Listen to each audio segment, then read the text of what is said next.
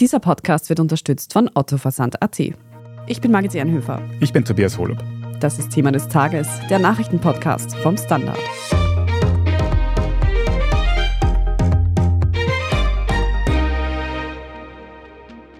Ganze 58.000 Dateien, die den Missbrauch von Kindern und Jugendlichen zeigen, wurden beim Schauspieler Florian Teichtmeister gefunden. Öffentlich bekannt ist das erst seit wenigen Tagen, weil Teichtmeister gestanden hat und die Staatsanwaltschaft nun Anklage erheben will. Gerüchte zu dem Fall waren aber schon viel länger bekannt. Trotzdem bekam Teichtmeister etwa eine Hauptrolle am Burgtheater und trat weiter in Film und Fernsehen auf. Wir sprechen heute darüber, warum bei Vorwürfen in der Kunstbranche so häufig weggeschaut wird. Wir besprechen, ob man einen Film noch anschauen sollte, wenn gegen einen Künstler darin schwere Vorwürfe erhoben werden. Und wir erklären, warum das Wort Kinderpornografie so problematisch ist. Stefan Hilpold, du und dein Team aus der Standard Kulturredaktion habt seit dem Wochenende wahrscheinlich rotiert, um die Berichterstattung zu stemmen über diese jetzt öffentlichen Anschuldigungen gegen den Schauspieler Florian Teichtmeister. Kannst du noch mal für uns zusammenfassen, was wird ihm denn genau vorgeworfen?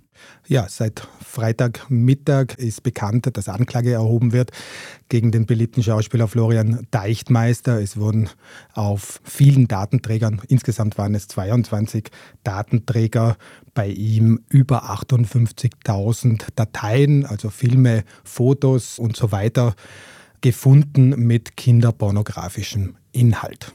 Jetzt hast du gerade gesagt, seit Freitag ist öffentlich bekannt, dass Anklage erhoben wird. Aber weiß man denn schon länger von Vorwürfen gegen Teichtmeister? Ja, wir wissen bereits länger, dass gegen ihn ermittelt wird und zwar seit dem September 2021. Damals habe ich erfahren von Ermittlungen, von einer Hausdurchsuchung auch bei ihm. Zu diesem Zeitpunkt stand allerdings noch die häusliche Gewalt. Die hat seine Ex-Lebensgefährtin ihm vorgeworfen. Er wurde auch im Vorfeld bereits weggewiesen. Die Vorwürfe bestanden darin, dass Drogen gefunden wurden und dass auch kinderpornografisches Material auf digitalen Datenträgern sichergestellt wurde. Einzelheiten waren damals allerdings keine bekannt. Und wenn ich mich richtig erinnere, der Name auch noch nicht, oder? Nein, wir wussten vom Namen, also die Medien, die darüber berichtet haben, es waren zwei Medien, die Kronenzeitung und wir. Wir wussten, um wen es geht. Allerdings ist es medienrechtlich in solchen Dingen so, dass es uns nicht erlaubt ist, den Namen zu nennen. Wir haben daraufhin das Burgtheater allerdings informiert und auch konfrontiert mit den Ermittlungen, weil wir natürlich auch wissen wollten, was sein Auftraggeber dazu sagt, wie er reagiert und welche Konsequenzen er setzt. Und welche Konsequenzen hat es bisher gegeben? Seitdem hat es bis zum letzten Freitag, Freitag den 13., in der Öffentlichkeit keine Konsequenzen gegeben. Aber wie wir mittlerweile wissen, gab es vor allem am Burgtheater, wahrscheinlich auch bei anderen Produktionen, wo Teichtmeister mitgewirkt hat, das entzieht sich meiner Kenntnis, sehr vielfältige Maßnahmen, die gesetzt wurden. Also es wurden Arbeitsrechtler hinzugezogen, es wurden Anwälte hinzugezogen. Man hat Teichtmeister natürlich auch mit den Vorwürfen konfrontiert. Allerdings war es so, dass er anscheinend glaubhaft diese Vorwürfe entkräften konnte, beziehungsweise ein Narrativ etablieren konnte, dass seine Ex-Lebensgefährtin eine Art Vendetta gegen ihn fährt. Das muss er wohl so geschickt, so eloquent rübergebracht haben, dass ihm nicht nur das Burgtheater geglaubt hat, sondern auch der große Teil der Filmbranche, zumindest jene Leute, die mit ihm gearbeitet haben und, das ist auch wichtig, der ORF. Florian Teichtmeister ist ja ein veritabler ORF-Star, der sehr lange bis zuletzt in großen Rollen in Fernsehkrimis im ORF zu sehen war. Allerdings war es bemerkenswert, dass die Toten von Salzburg, wo er ja drinnen ist, zuletzt, also seine Person, die Figur, der er dort spielt, an den Rand gedrängt wurde. Es war klar, man nimmt ihn aus dieser Produktion raus. Also offensichtlich hat der ORF da schon frühzeitiger Konsequenzen gezogen als andere Institutionen. Aber das ist jetzt Spekulation. Und jetzt seit dem Freitag haben sich die Ereignisse aber doch nochmal überschlagen. Welche konkreten Konsequenzen hat es jetzt dann eben noch gegeben übers Wochenende? Jetzt hat es eine ganze Reihe von Konsequenzen gegeben, angefangen damit, dass Teichtmeister umgehend fristlos entlassen wurde vom Burgtheater. Er ist diesem Schritt allerdings bereits zuvor zuvorgekommen. Er hat seine Kündigung eingereicht. Alle Filme mit Florian Teichtmeister, alle Fernsehserien sind abgesetzt worden in diesem Land, sowohl im Fernsehen als auch in den Kinos. Er ist ja in mehreren Filmproduktionen zu sehen. Corsage ist natürlich die prominenteste. Also dieser Film ist mittlerweile nicht mehr in den Kinos zu sehen. Ja, das sind jetzt natürlich die offensichtlichsten Konsequenzen. Bevor wir nochmal genauer über Corsage sprechen, da ist eine richtige Debatte ja rundherum ausgebrochen, habe ich noch eine Frage und zwar, warum hat es denn von den Behörden her so lange gedauert, fast eineinhalb Jahre, dass da jetzt eine Anklage im Raum steht? Das ist eine gute, das ist eine berechtigte Frage. Ich kann die nicht beantworten. Ich kann nur spekulieren, dass es mit dieser Fülle an Datenmaterial zu tun hat. 58.000 Dateien, das muss man erstmal auch als Ermittler stemmen. Aber diese Frage wird wahrscheinlich auch noch anderweitig zu stellen sein und vor allem von der Staatsanwaltschaft auch zu beantworten sein. Und dazu muss ich jetzt auch nochmal nachfragen. Du hast gesagt, ihr habt das Burgtheater als Teichtmeisters Arbeitgeber auch schon vor über einem Jahr informiert über diese Vorgänge. Hätte denn das Burgtheater dann auch nicht von sich aus zwischendurch schon härter reagieren können? Da gehen die Meinungen sehr stark auseinander. Wir haben am Freitag ein großes Interview mit Martin Kusche, also dem derzeitigen Burgtheaterdirektor, geführt, wo wirklich sehr detailliert die Chronologie der Ereignisse geschildert wurde. Man sieht, welche Schritte, Konsequenzen das Burgtheater gesetzt hat. Die Ensemblevertretung wurde informiert, Teichtmeister wurde immer wieder zu Gesprächen vorgeladen. Es wurde auch der Bundestheater Holding gemeldet. Also da ist sehr, sehr vieles passiert. Am Burgtheater sieht man sich in der Auffassung bestätigt, dass arbeitsrechtliche Konsequenzen schlichtweg nicht möglich gewesen wären, weil das Arbeitsrecht das einfach nicht hergibt.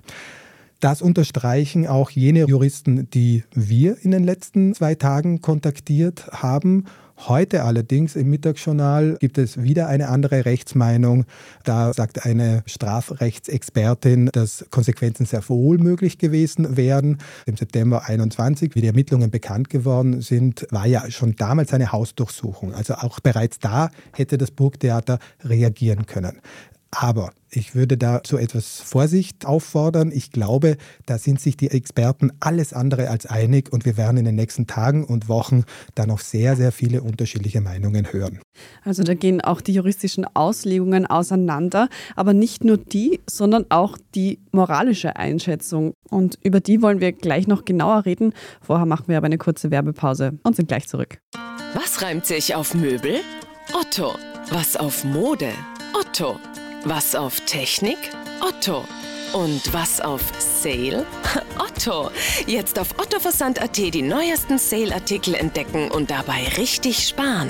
ottoversand.at. Finde ich gut. Ich bin die Franziska. Ich bin der Martin. Und wir wollen besser leben. Lohnt sich 10.000 Schritte zu gehen jeden Tag? Ist das Großraumbüro wirklich so schlecht wie sein Ruf? Spoiler, ja. Bringt's was, Intervall zu fassen?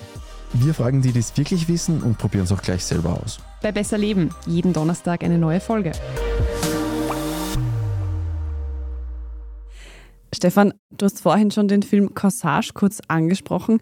Kannst du uns da nochmal erklären, was ist das für ein Film und um was geht es da jetzt in dieser Debatte drumherum? Florian Teichtmeister spielt in Corsage bekanntlich den Kaiser Franz Josef. Das ist allerdings kein Franz Josef-Film, sondern es ist ein Sissi-Film von der feministischen Filmemacherin Marie Kreuzer, die ein anderes Sissi-Bild, ein feministisches Sissi-Bild entwirft. Der Schock bei den Produzenten, bei der Regisseurin sitzt natürlich jetzt tief, nachdem man am Freitag von der Anklage erfahren hat. Auch dort hat man von den Ermittlungen gegen Teichmeister gewusst, also die Gerüchte waren im Umlauf. Das bestätigen uns alle, die im Theater- und im Filmbereich arbeiten, dass das ein offenes Geheimnis war. Dennoch hat Teichmeister da eine zentrale Rolle, nicht die Hauptrolle gespielt. Die Hauptrolle ist mit Vicky Krebs besetzt. Sie war auch in der Promotion des Films im Vordergrund. Worum geht es jetzt? Beziehungsweise was ist die große Fragestellung rund um Corsage? Ja, soll man den Film, salopp gesagt, kübeln? Oder lässt man sich jetzt aus der Warte der Produzenten und der Regisseure gesprochen diesen Film nicht durch einen zwar unglaublichen Kriminalfall zunichte machen, weil, wie man erklärt hat, Deichtmeister ist nicht Corsage. Also das ist so ein bisschen der Slogan, das ist der Banner, unter dem jetzt die Reaktion von Produzentenseite erfolgt. Und gerade für ProduzentInnen und die Regisseurin geht es ja da, soweit ich das verstanden habe, um mehr. Der Film ist auch nominiert für den Auslands-Oscar. Ist das richtig? Genau, das ist richtig. Er ist einer von 15 Filmen, die auf der Shortlist zum Auslands-Oscar stehen. Die Academy, das haben wir gestern erfahren, plant allerdings zum derzeitigen Moment keine Schritte gegen den Film. Also der Film bleibt im Rennen um den Auslands-Oscar. Allerdings, inwieweit dieser Skandal, dieser österreichische Skandal, der natürlich über die Grenzen hinaus auch wahrgenommen wird, auch in Hollywood rezipiert wird und Einfluss auf das Voting hat, das würde ich mal dahinstellen. Ich schätze nicht allzu große Allerdings, dass der Film gewinnt, das ist aus jetziger Sicht wohl unwahrscheinlich. Aber findest du das in Ordnung, wenn wir jetzt gehört haben, der Film an sich hat eine positive Aussage, eine feministische Aussage, aber es spielt eben doch dieser Schauspieler mit, gegen den schwere Vorwürfe erhoben werden. Wenn dieser Film jetzt einen Oscar gewinnen würde, würde damit nicht eben dieser potenziell bald Angeklagte geehrt und beworben werden, noch zusätzlich jetzt in dieser Situation? Das wäre in der Tat so. Allerdings würde ich das stark bezweifeln zum jetzigen Zeitpunkt, dass dieser Film überhaupt Chancen hat.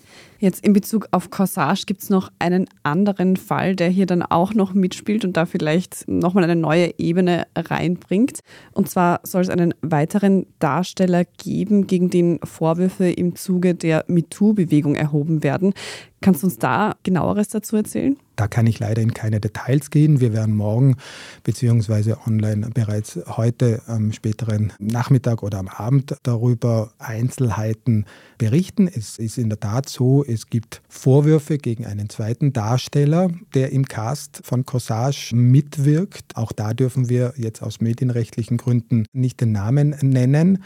Das ist auch länger schon in der Branche bekannt. Also es gab zum Beispiel ein Posting von der Regisseurin Katharina Mückstein, das dann auch die Runde gemacht hat, als Corsage erstmals der Öffentlichkeit präsentiert worden ist. Da hat sie im Vorfeld geschrieben in den sozialen Netzwerken, heute Abend wird ein Täter auf der Bühne stehen. Das Bekannte dabei, sie hat nicht Florian Teichtmeister gemeint, sondern die andere Person.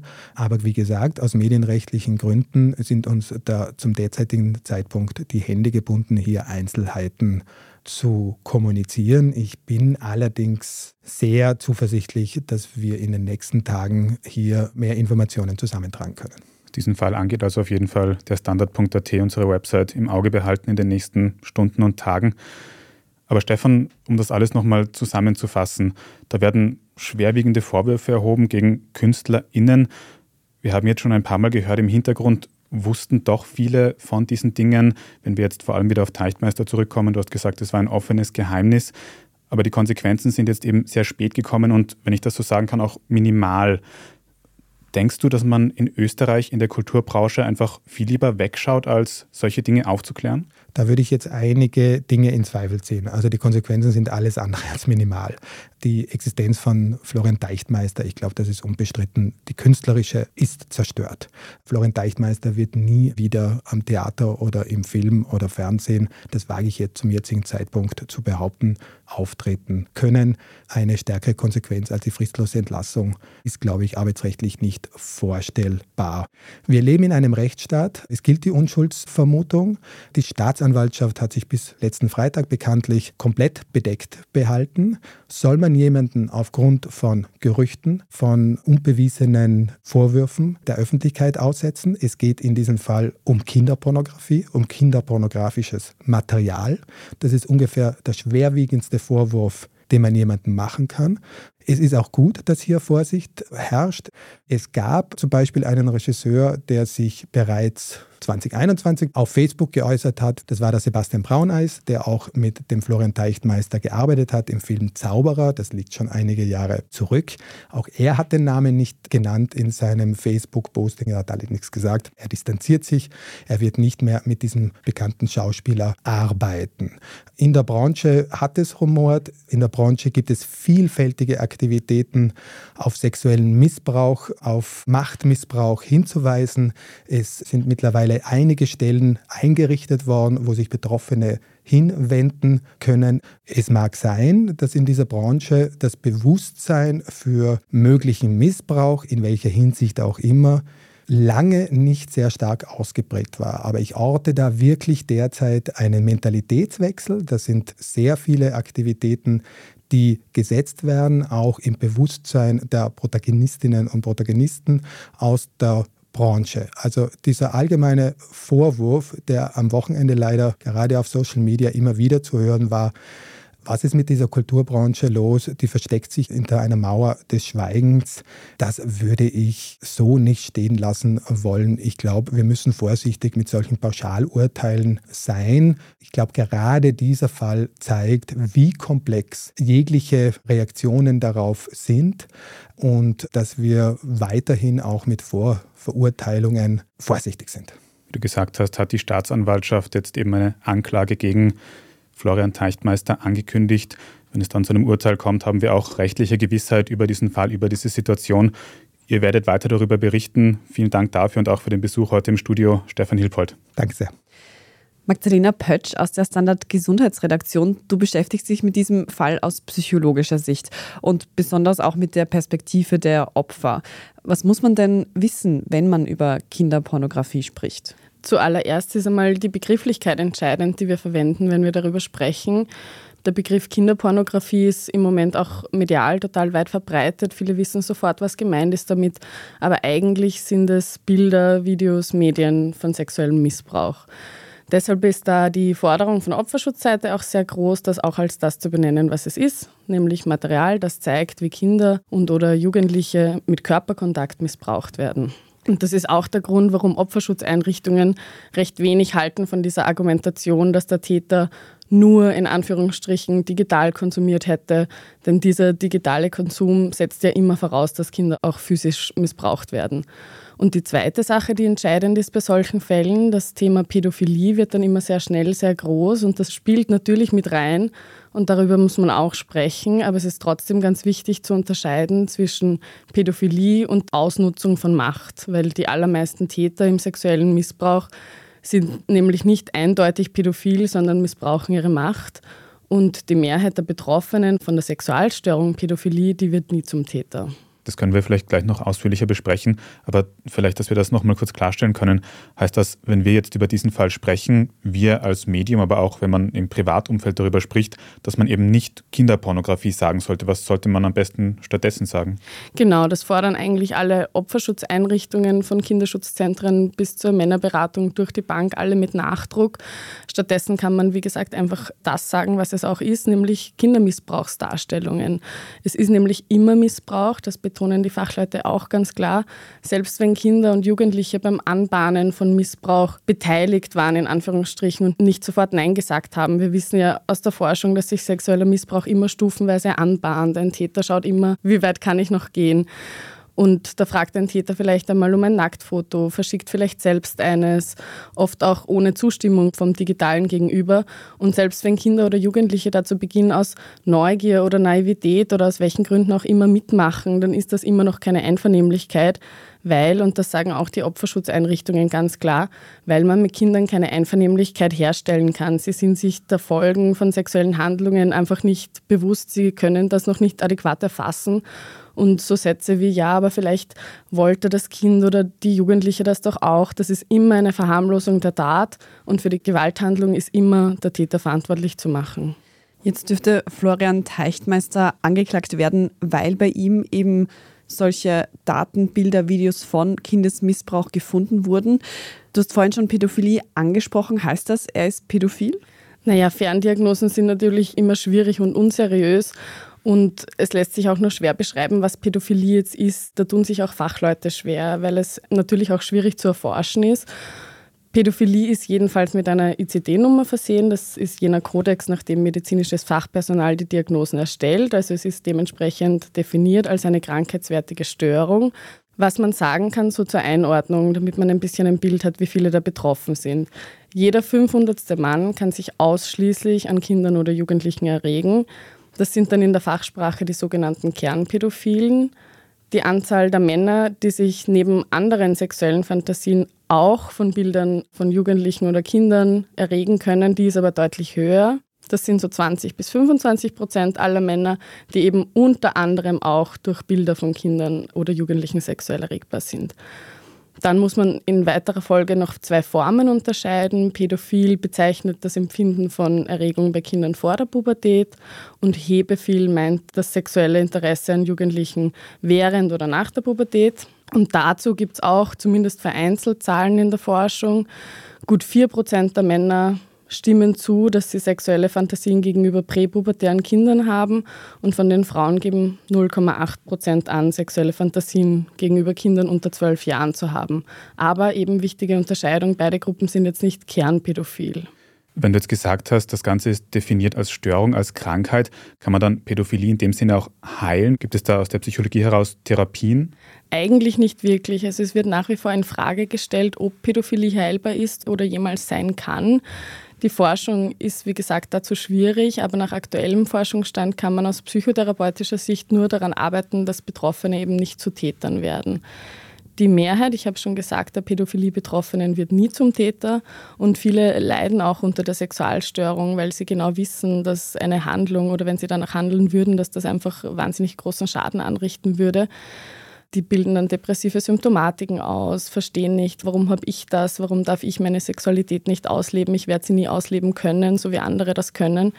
Und das sind dann natürlich Zwangsgedanken, die psychisch einfach auch schädlich sein können. Wie gesagt, da entstehen dann depressive Symptomatiken daraus. Und deshalb geht es in der Therapie ganz stark darum, diese Gedanken kleiner zu machen, dass sie nicht mehr so präsent sind, nicht mehr so häufig kommen.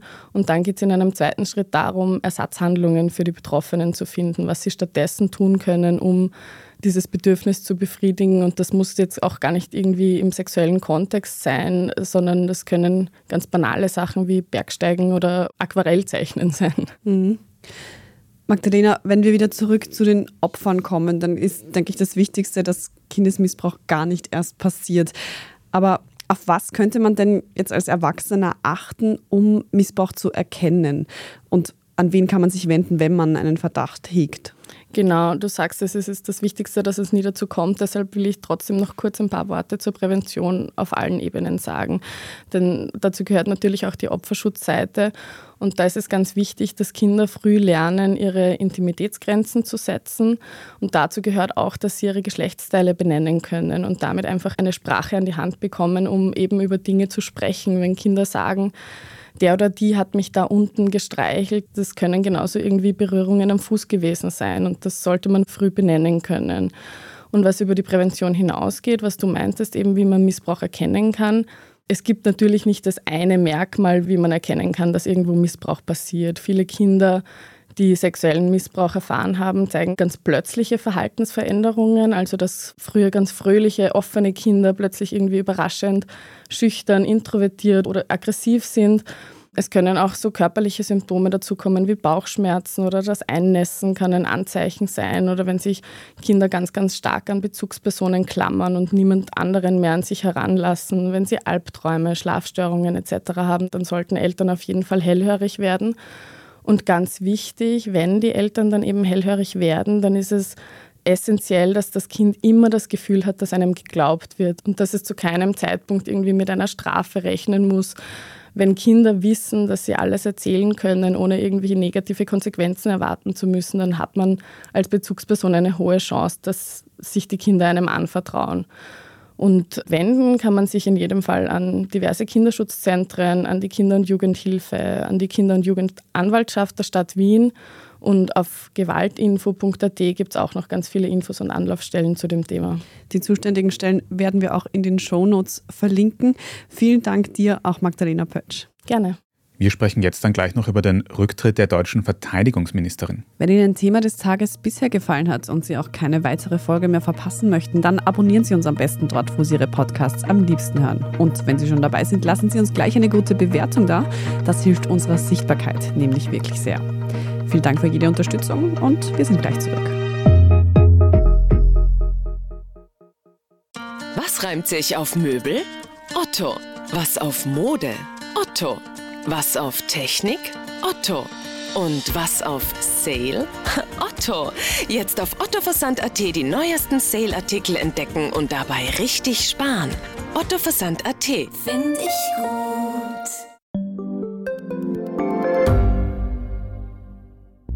Schaffen wir es noch, die Erderhitzung zu stoppen? Wie verändert künstliche Intelligenz unser Leben? Wie werden wir in einer heißeren Welt leben, arbeiten, urlauben? Und wann fahren Autos autonom? Ich bin Alicia Prager. Und ich bin Florian Koch. Um solche und viele weitere Fragen geht es im Podcast Edition Zukunft und Edition Zukunft Klimafragen. Wir sprechen mit Expertinnen und Experten und diskutieren Lösungen für die Welt von morgen. Jeden Freitag gibt es eine neue Folge.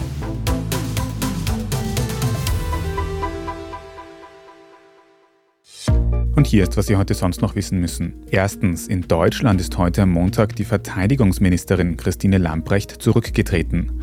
Die SPD-Politikerin steht seit Monaten in der Kritik, etwa wegen der mangelhaften Ausstattung der Bundeswehr oder auch wegen unprofessioneller Auftritte in der Öffentlichkeit. Lamprechts Nachfolge steht noch nicht fest. Laut Medienberichten dürfte sie morgen am Dienstag bekannt gegeben werden. Lamprechts Rücktritt passierte jetzt mitten in der Diskussion um deutsche Panzerlieferungen an die Ukraine. Zweitens, die Inflation hat im vergangenen Jahr 2022 durchschnittlich 8,6 Prozent betragen. Das hat die Statistik Austria jetzt berechnet. Anfang des Jahres waren Energielieferanten wie Strom und Gas mit Abstand die größten Preistreiber. Im Jahresverlauf sind aber auch die Lebensmittel immer teurer geworden. Um die Inflation zu bekämpfen, hat die Europäische Zentralbank das Zinsniveau mittlerweile schon auf zweieinhalb Prozent erhöht.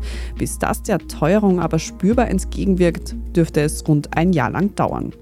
Für das aktuelle Jahr 2023 erwartet die österreichische Nationalbank noch eine Gesamtinflation von 6,5 Prozent. Und drittens, Plastikverpackungen gehören nicht mehr in den Restmüll. Seit Anfang Jänner gelten nämlich neue Regeln bei der Mülltrennung. Joghurtbecher, Obsttassen oder auch Luftpolsterfolie kommen jetzt dann in die gelbe Tonne oder in den gelben Sack. Bisher wurden dort ja nur PET-Flaschen, Tetrapacks und Dosen gesammelt. Woher man die neuen Regeln wissen soll, das fragen sich gerade wahrscheinlich einige Menschen, denn ausgeschildert ist das auf den entsprechenden Tonnen in Wien zum Beispiel noch nicht. Die Pickel würden bei der Kälte nicht gut kleben und deswegen warte man auf besseres Wetter, heißt es dazu etwa von der zuständigen MA48. Auswaschen muss man Joghurtbecher und Co. übrigens nicht, bevor man sie im gelben Sack entsorgt. Um Geruchsbelästigung zu vermeiden, sollte man sie dann aber eher ein bisschen öfter zur Sammelstelle bringen als weniger oft. Wenn ich da an den Müllraum in meinem Wohngebäude denke, habe ich das Gefühl, dass das bestimmt alles ganz gut funktionieren wird. alles weitere zum aktuellen Weltgeschehen lesen Sie wie immer auf der Standard.at. Und zum Schluss noch ein kurzer Hörtipp. Aktuell läuft in Deutschland ja der Prozess gegen den Wirecard-CEO Markus Braun. Wie Österreich jetzt in diesen riesigen Finanzskandal verwickelt ist, welche Verbindungen es zu Geheimdiensten und Politik gibt und wie Wirecard-Manager Jan Masalek die Flucht gelingen konnte. All das hören Sie in einer mehrteiligen Reihe in unserem Schwesterpodcast Inside Austria. Die erste Folge ist schon online, überall, wo es Podcasts gibt. Falls Sie noch Feedback oder Anmerkungen für uns haben, dann schicken Sie diese gerne an podcast.derstandard.at. Und wenn Sie uns unsere Arbeit hier beim Standard unterstützen möchten, dann können Sie das zum Beispiel tun, indem Sie ein Standard-Abo kaufen. Wenn Sie den Podcast direkt unterstützen möchten und uns über Apple Podcasts hören, dann kann man dort auch ganz einfach für ein Premium-Abo zahlen und uns in Zukunft ohne Werbung hören. Danke für jede Unterstützung. Ich bin Tobias Holub. Ich bin Margit Ehrenhöfer. Danke auch fürs Zuhören und bis zum nächsten Mal.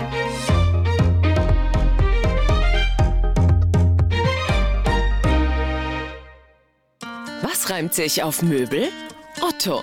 Was auf Mode? Otto. Was auf Technik? Otto. Und was auf Sale? Otto. Jetzt auf ottoversand.at die neuesten Sale-Artikel entdecken und dabei richtig sparen. ottoversand.at. Find ich gut.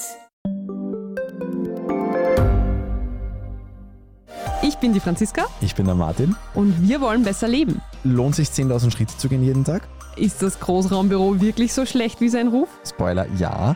Bringt's was, Intervall zu fassen? Wir fragen die, die es wirklich wissen und probieren es auch gleich selber aus. Bei Besser Leben, jeden Donnerstag eine neue Folge.